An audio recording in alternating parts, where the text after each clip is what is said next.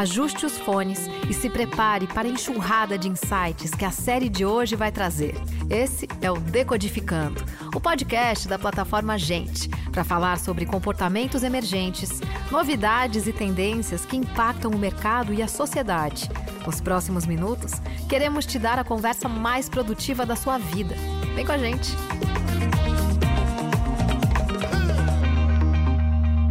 Olá, pessoal. Eu sou Astrid, apresentadora do Saia de Chegadas e Partidas.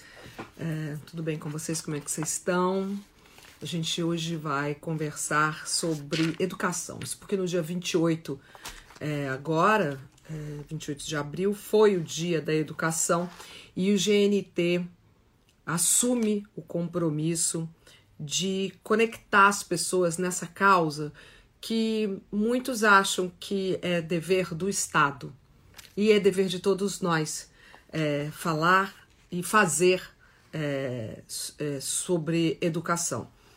E nesse momento de pandemia é super importante que a gente fale sobre como lidar com os desafios que surgiram de, da noite para o dia nessa área da educação. Por conta disso, e para ter uma pessoa muito da bacanuda, a gente convidou a Neca Setúbal, ela é socióloga, ela é presidente da Fundação Tid Setúbal e do GIF. O GIF é um grupo de institutos de fundações e empresas. Então, a Neca é ótima, é clara no falar, e eu já vou ver se ela já está aqui Oi, Neca! Ai, desculpe! Imagina! Mas, Neca, maior prazer conversar com você. Nossa, Essa minha cara. conversa com você é uma conversa muito querida para mim. Educação é um assunto que me move, que me comove, porque nós estamos aí nessa semana aí, a Globo Sim. e o GNT é, falando dessa nossa causa aqui, a educação, e, e, em todas as plataformas, em todos os tipos de conversa, que são com sociólogos, com, com publicitários, com formadores de opinião, com professores, com alunos, com futuristas, enfim, com uma série de pessoas, a gente começa fazendo a mesma pergunta. Por que a educação deveria, ou é, na verdade, é, né? Usar, expressar assim, né? Uma é. causa de todos nós. Olha, porque eu acho que todos nós somos famílias, todos nós somos pais, mães, filhos, e todos nós temos ah, uma relação direta com a educação. Já fomos educados, já estivemos na escola, continuamos aprendendo, mas mais que tudo isso, isso eu acho que já é fundamental. Mais de que tudo isso, porque eu acho que a educação é a grande, não é a única, mas é a grande ferramenta para que a gente consiga ter um país mais justo, mais solidário e mais cidadão. As pessoas precisam participar, a gente precisa participar e a gente precisa entender, saber, saber discernir, ter conhecimento, valorizar o conhecimento. E eu acho que também tem uma coisa que é, é a educação, e aí eu vou fazer a apologia da escola sabe? A importância da escola nessa convivência com os demais, com a convivência com a diversidade, você ter uh, diferentes opiniões, é a possibilidade de você estar na escola, vivendo com diferente e aprendendo a conviver num espaço público, porque não importa se a escola é privada ou ela é pública, de governamental, você está Sim. num espaço público, né? Então, na verdade, a escola é o primeiro espaço público que a criança tem uma, uma vivência, uma convivência maior. E a gente só vai ser um país que realmente consiga né, ter um impacto no mundo e consiga ir para si, si mesmo, né? cuidar das pessoas, conseguir ter pessoas vivendo com dignidade se a gente tiver uma educação de qualidade. Não tem outra forma. No Brasil, hoje, a gente está com 180 mil escolas fechadas, gente. É, e 47,8 milhões de estudantes da educação infantil até o ensino médio em casa. É. Eu, assim que percebi é, o que estava, o tamanho do, do, do problema que a gente ia enfrentar, eu tentava muito conversar com as mães, conversar com quem eu poderia, falando, gente, vamos nos acalmar, esquece o ano de 2020, vamos tentar manter esse laço, Porque o, a grande, foi isso que você já falou, a grande perda que a gente está tendo não é da matemática, não é aprender a fazer fração. Dane-se a fração agora. Mas é dessa convivência, é de estar Sim. dentro da escola. Porque quando nós sairmos lá, eu chamo de portal também, tá, Neca? A gente tá é. no portal, tá? Quando a gente sair lá na frente, a gente vai precisar recuperar a convivência. O, o, aquele, aquele grupo que ficou desmantelado, né? Você viveu, está vivendo pessoalmente, eu vejo pelos meus netos e tudo, a dificuldade que é para as mães de classe média, alta, alta, conseguirem é apoiar os seus filhos, a disciplina que precisa, a atenção, porque senão eles não ficam. Se você não estiver do lado, eles não vão fazer essas lições e tudo. Então, assim, essa essa é, consciência, eu acho que foi muito importante para ter uma maior valorização dos professores, sabe? Eu acho que isso é, isso bateu dentro, né? A educação caiu dentro das famílias. Então, eu acho que isso foi muito forte. Agora, obviamente, se a gente vai para a escola pública, é, é muito mais difícil você ter essa possibilidade por questões de internet, por questões de é, apoio, falta de lugar na casa, espaço, né? espaço na casa físico, a internet que todo mundo fala, não, todo mundo tem WhatsApp. É verdade, tem celular, mas não tem, não tem o suficiente crédito para poder baixar um, um app, fazer lição e tudo isso. Então, agora nós temos em São Paulo a TV Cultura, isso é bom, mas é muito difícil, né? Muito difícil essa criança que mora com vários irmãos, todo mundo na mesma casa, com alta vulnerabilidade, o pai sem emprego, enfim, todas as questões que essa pandemia escancarou para todo mundo, né? Como é que ela vai ter condições, essa criança, de disciplina para ficar uh, uh, fazendo uma lição? Mas, quando você fala nessa volta, convivência, eu acho que assim tem uma. Um, uma, um espaço de acolhimento das as escolas todas privadas e públicas vão ter que ter muito espaço de acolhimento, porque essas crianças, em diferentes graus, e não vou comparar, mas sofreram, porque é, não é fácil ficar Sim. isolado, não é fácil ter disciplina para ir online, de repente aquele vínculo com o professor não tem mais, porque tem uma tela no meio. E, obviamente, um tédio, às vezes violência doméstica, enfim. Então, a volta às aulas vai ter que ter muito acolhimento, muita convivência, né? Que você está falando que eles perderam muito, muito. Então, eu acho que tem uma. Não é que acabou, é, estão voltando de férias, é outra Não. situação completamente diferente. E aí vale para todo mundo, sabe? Vale para todo mundo esse papel que a escola, não sei se ela vai saber fazer. Essa semana o Conselho Nacional de Educação regulamentou o tal de é, o que eles chamam então de ensino remoto. O que a gente está vivendo não é educação à distância. Você consegue explicar para a gente a diferença de um e de outro?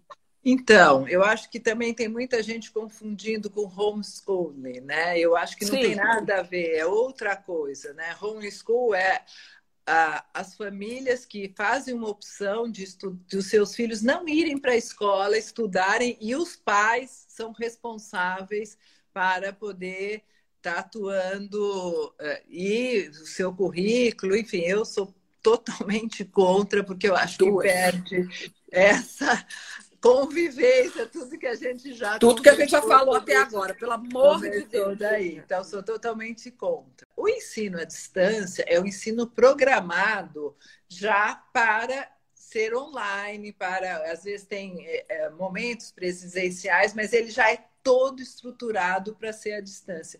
O ensino remoto é uma adaptação do ensino à distância, a possibilidade de trazer uh, uh, aulas, né? às vezes online, às vezes não é online, às vezes é, se manda várias lições e tal, de uma forma uh, via internet, via algum, alguma, algum dispositivo, mas não é uma aula, um, uma disciplina que foi toda estruturada para não ser presencial. E a gente tem que aprender a valorizar mais os professores, sabe, Astrid? Eu acho que isso é fundamental, porque a gente aqui no Brasil acho que tem uma cultura de valorizar o diploma. É o diploma, não é nem o conhecimento e nem os professores, né? Vem cá, a pergunta é difícil. Como é que você Olha. vê a educação no futuro? Olha, grande, é muito difícil. Grande desafio, né? Porque eu acho que a gente tem que pensar já antes da, da pandemia, a educação, como a sociedade toda, já, nós já estávamos vivendo muitas crises né, ambientais, Sim. econômicas, sociais, já víamos e muitas questões por conta da tecnologia, da comunicação. Então, eu acho que, claro, que um legado vai ser a questão da tecnologia. Eu estou longe de que a tecnologia resolve tudo. Não é isso. A convivência, a relação é, é o que é o fundamental no aprendizado. Mas essa tecnologia pode enriquecer muito o conhecimento das crianças e, e chegar isso mais para as escolas públicas, sabe? Assim, de alguma forma, a gente conseguir com que haja, primeiro, uma internet de, é. que porque não temos essa internet banda larga nas periferias, né? E depois a gente consiga ter coragem de enfrentar todas essas desigualdades e buscar caminhos e soluções para que a gente consiga ampliar essa educação. E eu acho é, educação para todos, educação que inclua tecnologia e da conscientização que todos os dias nós estamos vendo na televisão das nossas enormes desigualdades e que essas desigualdades, né, Astrid, ela não diz respeito aos pobres apenas, aos mais pobres, ela é nós todos, a sociedade brasileira como um todo. E eu acho que a, a pandemia escancarou essas desigualdades, especialmente quem mora em São Paulo, que não enxerga as periferias, a não ser Paraisópolis, mas é. e um pouco centro, mas senão elas estão muito distantes, não é como. Mas eu acho que no, no, no, Brasil todo mesmo, né? Esse, é. A gente já vinha, tinha uma palavra que eu nunca tinha ouvido na minha vida, é, que era o tal dos desalentados. Não era aquele número é. grandioso de desempregados que a gente tinha, que é de 14 milhões, era, né? Era, agora já aumentou. É, mas também tinha esse negócio do desalentado. O que, é. que, significa desalentado, gente? São pessoas que já nem acreditam mais que vão conseguir é, é. trabalhar. Mas agora, com essa pandemia, apareceram os invisíveis. É. Pessoas que não tinham conta em banco, CPF, nada. nada e que nada. precisam daqueles 600 reais que eu fico indignada. É. E tudo isso impacta na educação. Foi aquilo que a gente começou falando lá atrás. Como é que você quer que uma família de periferia que divida em cômodos tenha uma criança estudando se ela não tem o que comer? Não tem nem o que comer, né? Realmente... Não tem nem o que comer. Mas isso ficou muito escancarado, né? Com a pandemia. Na, tapa na cara da sociedade. Tapa na cara da sociedade e que isso diz respeito a todos nós, porque nós todos sofremos com isso, direto ou indiretamente, nos atingiu a todos e, e atinge a todos, né? Eu acho que Nunca é estivemos tão conectados, né? Não conectados, e é isso. Como que a gente vai ter uma escola que não possa dar o mínimo de dignidade para as pessoas, né? Voltando na educação. Então, a gente tem que ter coragem de enfrentar isso e não, ah, não dá, porque não, política, enfim, não é fácil, mas acho que a gente tem que ter coragem. É isso que você falou, é uma oportunidade uma oportunidade para ter coragem de reverter as prioridades, né? Realmente, olha, educação é prioridade de verdade, não só no discurso político, né? Mas tem que ser de verdade, valorizar o professor com melhores salários, enfrentar as populações mais vulneráveis com um ensino é, mais qualificado, mais diretamente focado nas suas necessidades, é o que nós vamos ter que enfrentar e cobrar das políticas públicas. Eu acho que nós temos, provavelmente teremos, espero, uma eleição esse ano. Então, é isso, nós temos que reverter essa lógica, mas tem que ter coragem para fazer isso, sabe? Tem um livro chamado Educação e Sustentabilidade: Princípios e Valores para a Formação de Educadores. E nesse livro, Verdade. você fala ah, sobre as novas formas de aprender e de ensinar. O que, que são as novas formas de aprender e ensinar? É um pouco do que a gente está vendo? É um pouco do que a gente está vendo. Claro que a tecnologia mas às vezes não é que é tão novo, mas é que assim é a forma de você escutar, escutar os seus alunos de verdade, entender o que, que eles, como é que eles estão, não é uma forma de uma transmissão. O conhecimento não é do professor para o aluno apenas, né? É nessa relação. E é essa relação é, são metodologias que são de escutar os alunos, deixar eles participarem, porque muita, né, assim, canso de ouvir muita gente nas periferias e tal, fala, nossa, mas a senhora fala tão bonito, como eu falo, eu queria falar. Você tem que deixar esses alunos se expressarem. Eles, a gente só vai aprender a falar falando, né? se expressando, expressando uma ideia. Então, esse é um ponto básico.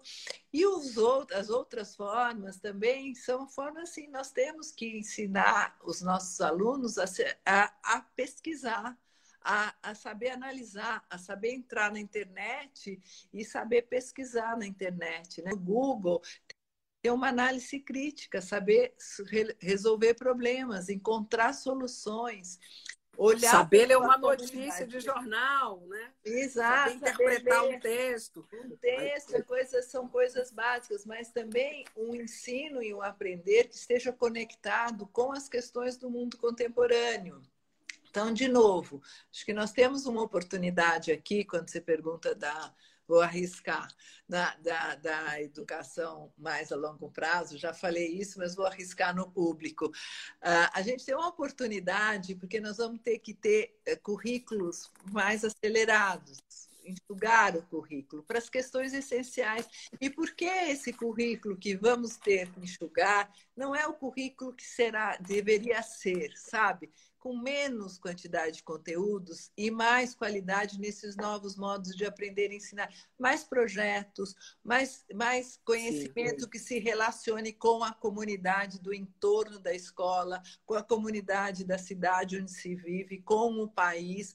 Fazer essas conexões, mais projetos e menos quantidade, porque a gente nem sabe o que, que vai acontecer no mundo daqui a 10 anos. Então, quais são as, o que é essencial para eu poder que essa criança saiba pensar, se expressar, ouvir, dialogar, buscar conhecimento, ter uma visão crítica, buscar soluções. Eu acho que é isso que a gente está precisando ser criativo. A gente ainda tem tempo. Vem cá, quais são as suas primeiras lembranças da escola, hein? Olha, eu lembro, eu lembro no, eu lembro na, no pré, né? Assim, porque foi.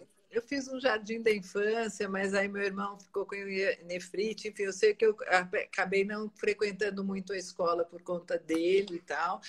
E aí eu lembro bem do pré-primário, são as minhas primeiras lembranças são no pré-primário, mas assim, as lembranças que me marcaram bem a escola seria no, no que eu fiz o ginásio, que seria o Fundamental 2, né? Eu acho que eu tive o privilégio de estudar numa escola era de freiras católicas, mas assim, foi, eu fui o primeiro ano experimental, chamava experimental, eu ficava o dia inteiro na escola. E aí, assim, muitas dessas coisas hoje que consideradas muito modernas eu já tive. Foi, assim, um enorme privilégio, porque a gente tinha um tempo de pesquisar, tinha biblioteca dentro da sala, a gente tinha, criamos um grêmio, fomos nós, porque eu era a turma mais velha do, desse modelo experimental da escola. E, e aí tive professores incríveis, estudei Guimarães Rosa no segundo ano de ginásio, sei lá, seria a sétima série. Assim, eu fui muito privilegiada e eu lembro muito, então me marcou muito, porque teve toda esta forma de, de educação, muito desse, disso que a gente está falando, do diálogo, da pesquisa, do pensar. Uhum. E também eram freiras muito jovens, que depois a maioria delas foi morar em periferias, né, na teologia da libertação, foi aquela época. Sim. aderiram a isso, então tinham uma, um olhar de conscientização social também muito forte. Então, isso foi marcante, muito forte na minha vida, sabe? Então, esse período, para mim, é o período que eu acho que mudou a minha chavinha de, de jeito de ser no mundo, sabe? E foi um grande privilégio, tanto essa conscientização social, como esse formato de, de escola. Também quero ressaltar, por conta dessa pergunta da educação integral, que a gente tem ótimas experiências públicas também, né? Acho que não são. E a gente tem que valorizar essas experiências, porque elas podem ser referências. E agora, mais ainda, né, nessa conscientização, já que a escola entrou dentro das nossas casas, de todo mundo, uh, de, de pensar nessa né, educação do país, como é importante para o país, porque a gente está lidando com todo mundo, né? É uma população mais educada, lógico, tem toda a questão da dignidade humana, da justiça social, são valores meus direto, mas tem uma questão de que eu vou num restaurante, eu vou numa loja, eu, eu quero ser bem atendido, eu quero que as pessoas, sabe, isso é educação. educação. Né? É isso. Então a gente vive num mundo todo que a educação toda do país é importante para todo mundo, para cada um de nós, né? Então a gente volta de novo de que é. não se trata só para quem usa a escola pública, se trata de todos nós essa importância da educação, porque todos ganharemos e o país com certeza todos nós ao longo de uma vida. Ao longo né? de uma vida, é. E aí, fora isso, né, Astrid, que hoje a educação, enfim, eu vivo estudando, bom, eu adoro, então é um viés, mas assim, imagino que você toda hora. Eu sou super fã de saia justa. Você eu tô no Insta do GNT, mas eu vou falar, mesmo eles estando vendo a gente, eles me pagam para estudar. É, é, é, de um prazer você é maravilhoso é, tá né? aqui. Olha só, eu passei parte da minha tarde lendo coisas a seu respeito, lendo coisas sobre educação, conversando com outras pessoas, refletindo sozinha. Ontem é. eu estava estudando sobre saúde, sobre é. as questões do, do, do, do, do vírus para fazer o saia justa com o Dr. Drauzio Varela. Então, é. esse, mas isso foi lá, o despertar Lá, de lá com a sua de, mãe. Repito, a minha mãe, a escola pública, eu estudei todo tipo de é. escola, gente. Então eu posso falar. Da escola pública, a escola particular, eu só tenho que agradecer. É, e a escola pública que eu frequento, que é o Alcântara Machado, aqui no Real ah, Parque, também tem uma diretora impecável que é. carrega é. a escola nas costas. E isso faz toda a diferença é para uma comunidade. Neca, muito, muito obrigada. É, eu amei conversar com você, sou sua fã, adorei. Que eu bom, mais ainda. Vamos, vamos, vamos refazer essa. Quando isso passar, Vamos é, fazer essa, essa história no, ótimo, no sofá do Saia, né? vou adorar. Muito, muito obrigada. A hashtag da nossa conversa e desse projeto da Rede Globo, da Globo e do GNT é nenhum para trás, porque é a educação é um direito é de todos e é um dever nosso é, incentivar a educação pública no Brasil e exigir Exigir. Será que vai ter eleição para prefeito esse ano, meu Deus do céu? Mas exigir ficar de olho o tempo é todo. Aí. É isso. Muito Tchau. obrigada, Neca. Obrigada. Beijo. Se obrigada. cuida. Você também. Obrigada. Tchau. Este foi o Decodificando, o podcast da plataforma Gente onde tudo começa. Gente é o ponto de partida. Gente é matéria-prima para criar algo novo e relevante. Uma fonte de conhecimento viva que revela comportamentos, histórias e tendências. É inspiração. A próxima grande ideia começa com gente. Para conhecer mais, acesse gente.com.br.